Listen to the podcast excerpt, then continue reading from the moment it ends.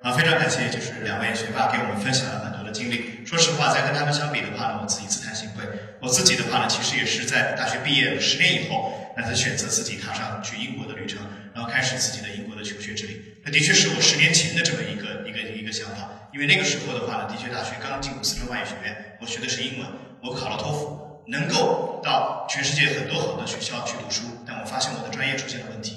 因为我是英文专业，英文专业在国外相当于没有专业。你到国外去了以后，别人说你有什么特长没有？我说我英文还可以，废话嘛都好啊。所以那个时候你慢慢就感觉到有一些问题。但直到这样，我看到这些每一次年轻的生命，或者是年轻的这么一些希望，在不断的怎么样告诉我们，其实永远都是 forever young, always learning 的时候，我总会感觉到特别特别的 inspire。那么我们学霸讲完之后呢，我们会认为 this is not the end, not even the beginning of the end, it is perhaps the end of beginning。在这一段的时候，我们都以为快要结束的时候，其实根本只是一个开始，因为我们今天迎来了一个非常重要的嘉宾。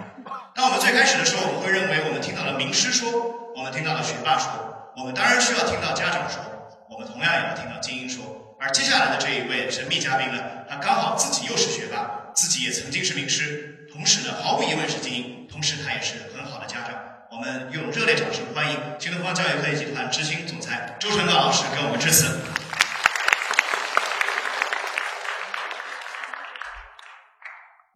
那个重庆的那个同学和家长，这个下午好。这个今天有一点点感冒，但是呢，这个活动非常的有意义。呃，我呢上个月正好在美国参加了我孩子的那个在美国的那个本科毕业的毕业典礼，然后呢，参加的时候其实还是蛮有感受的。呃，原因是呃，一个曾经他已经厌学、不喜欢读书，觉得在中国高考没有希望这么一个孩子，在我们不断的鼓励之下，最后进了美国，大概排名在五十几位的一个学校。最后还最终从来没有当过学生干部的这么一个同学，甚至在国内有的时候在学校里面受到歧视的一个同学，通过自己的努力，在美国这个雪城大学啊，成为了中国篮球队的这个队长，成为了体育部的部长，啊，最后呢还领导了这个在纽约州和宾州四十几所大学啊一个篮球锦标赛，他们的团队呢还获得了第一名。哎，所以我接着想。这么一个孩子，我们曾经就觉得他好像，呃，自己都厌学了，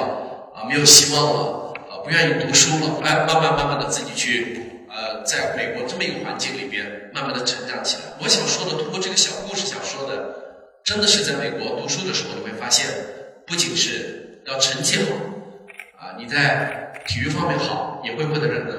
你在音乐方面好，也可以获得认可；你在创新方面好，也会获得认可。也就是说，你可以表达更多的东西，在很多很多方面都可以表达出自己的才华。因为我始终坚信，我们的同学不是在学习这一个方面出彩。所以说，这个孩子马上毕业了，又碰到另外一个问题。我问他你要不要读研究生？所有的中国家长都会说，赶紧读，读完研究生再给我读完博士，一口气全部把它读完了。我就问他你想不想读？他说不想。我说你想干嘛？他说我想去工作，因为在美国的很多很多小孩。都喜欢在大学本科毕业以后，就先去工作几年，然后看一看，去领略一下社会，去尝试一下自己的能力，最终再选择读研究生。但是我把读研究生的利和弊、工作的利和弊都告诉他了，最后他自己做选择，最后他选择他要工作。我说你只要做好了这个吃苦的准备就可以。那么我就在讲，孩子他慢慢的在成长。我再讲讲我自己的故事。我是一个曾经不喜欢出，我是学英语专业的，跟张卓老师一样。我在大学里面做了十年的老师，但是突然之间有一天我出国了，原因是什么？因为世界在不断的发生变化，周围给了你带来了很多很多的压力，所以说我突然理解了那天那那那时候就理解了一句话，叫马克思讲的“人是社会关系的总和”，那是什么意思？就是说人因为生活在这么一个复杂的社会里面，你是一个社会动物，所以你的言行、你的举止、你的决定和你的很多很多的价值观，无不受着周围的。人群的影响，也就是说，今天有这么多的孩子在出国，这么多的孩子去考大学，你肯定会受他的影响。于是你也觉得应该送孩子去出国。那么这个观点本身对与不对呢？我用下面一个观点来回答大家，就说，本来你是可以不出国也很好，出国也很好，今天也是这样。但是我为什么说出国会有更多的胜出的概率呢？原因是全球化。所谓的全球化的原因，就是说世界的国家与国家之间交流的障碍越来越少。美国人可以随时到我们重庆来找工作，我们重庆的同学随时可以到华尔街去找工作。就世界变得越来越小，我们全世界的年轻人已经来到了同一个舞台上来竞争。而这个竞争的时候，你会发现，我们相当于我们中国的年轻人去参加那个世界级的锦标赛，明白的意思吧？你去同世界的同学打锦标赛的时候，那么你就必须要去领领会、懂得世界锦标赛的规则，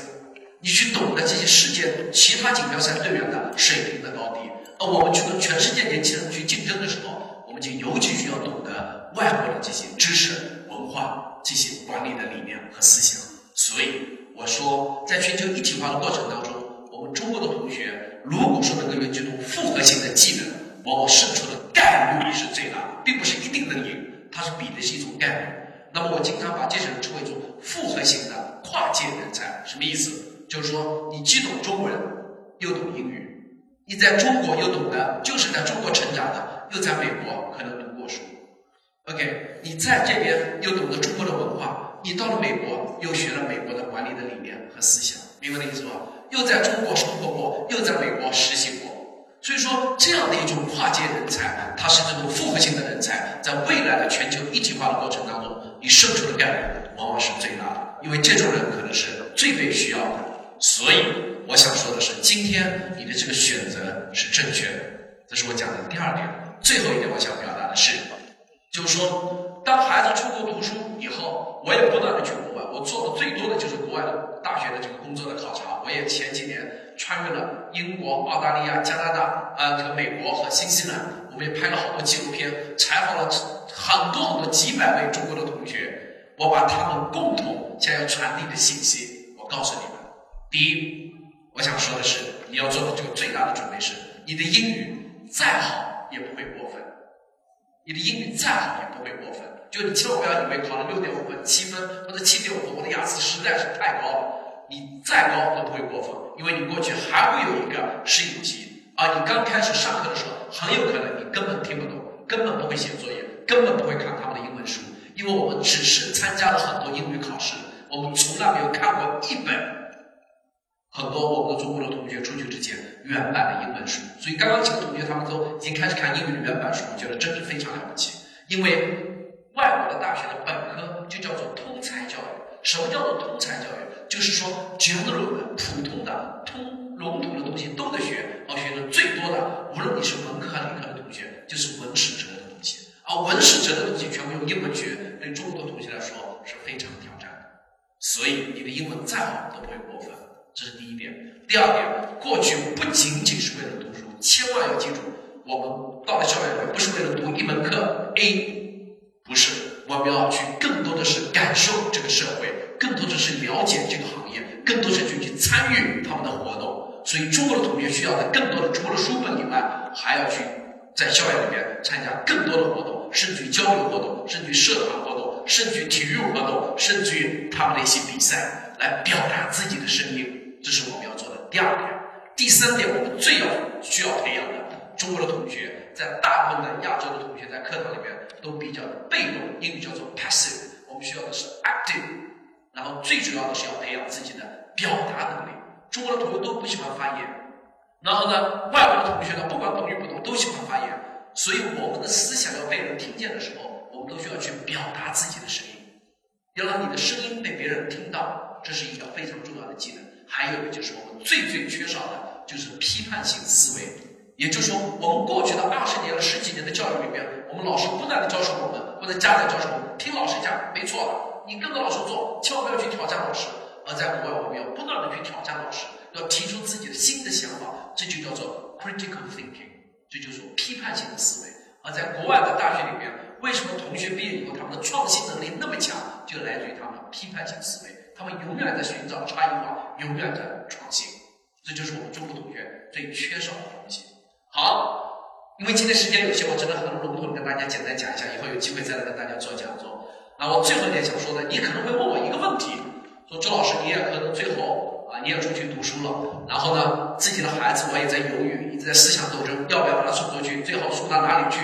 是高中送出去，还是大学本科送出去？我正在思考。OK，最好还是把他送出去了。那么你可能问我，就是我自己在国外留学、工作、生活了这么多年，你觉得在国外留学真正的最大的收获是什么？我用一句话来表达：首先，家长要知道，千万不要以为把孩子送出去了，因为在这边高考难，把他送出去了，你就解决了这个问题。问题远远没有解决。如果说家长和我们的同学关注这个微信消息的话，前不久有一条消息在微信里面广泛的传播，就是去年在美国有八千名中国同学被美国大学开除。想想一下，这是多么恐怖的事情！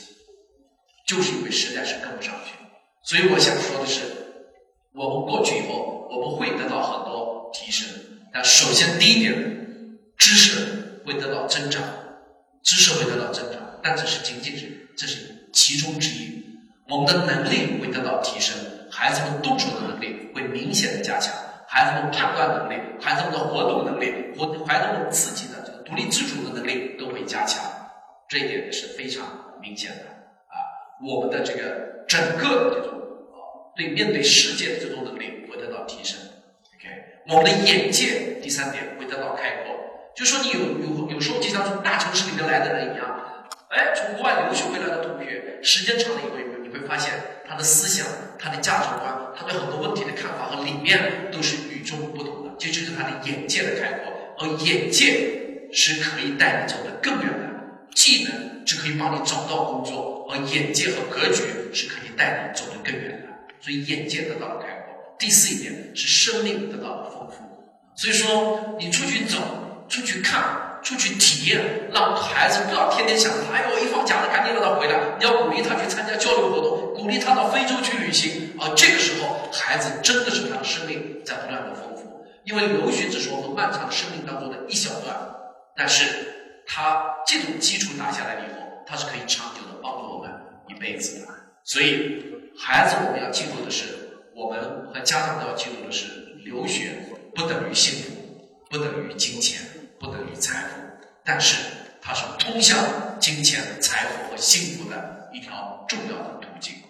但是我要告诉你的最后一句话是：孩子即便读了名校，也不等于他成功，他只是走向职业发展的第一个台阶。我们后来长久的比拼的是几十年的坚定的这种毅力、这种耐力、这种加速度和这种恒心，这才是我们一辈子最终赢得这场人生的。比赛最重要的因素，因为时间关系，结合家长和同学分享这些，谢谢大家。谢谢周老师。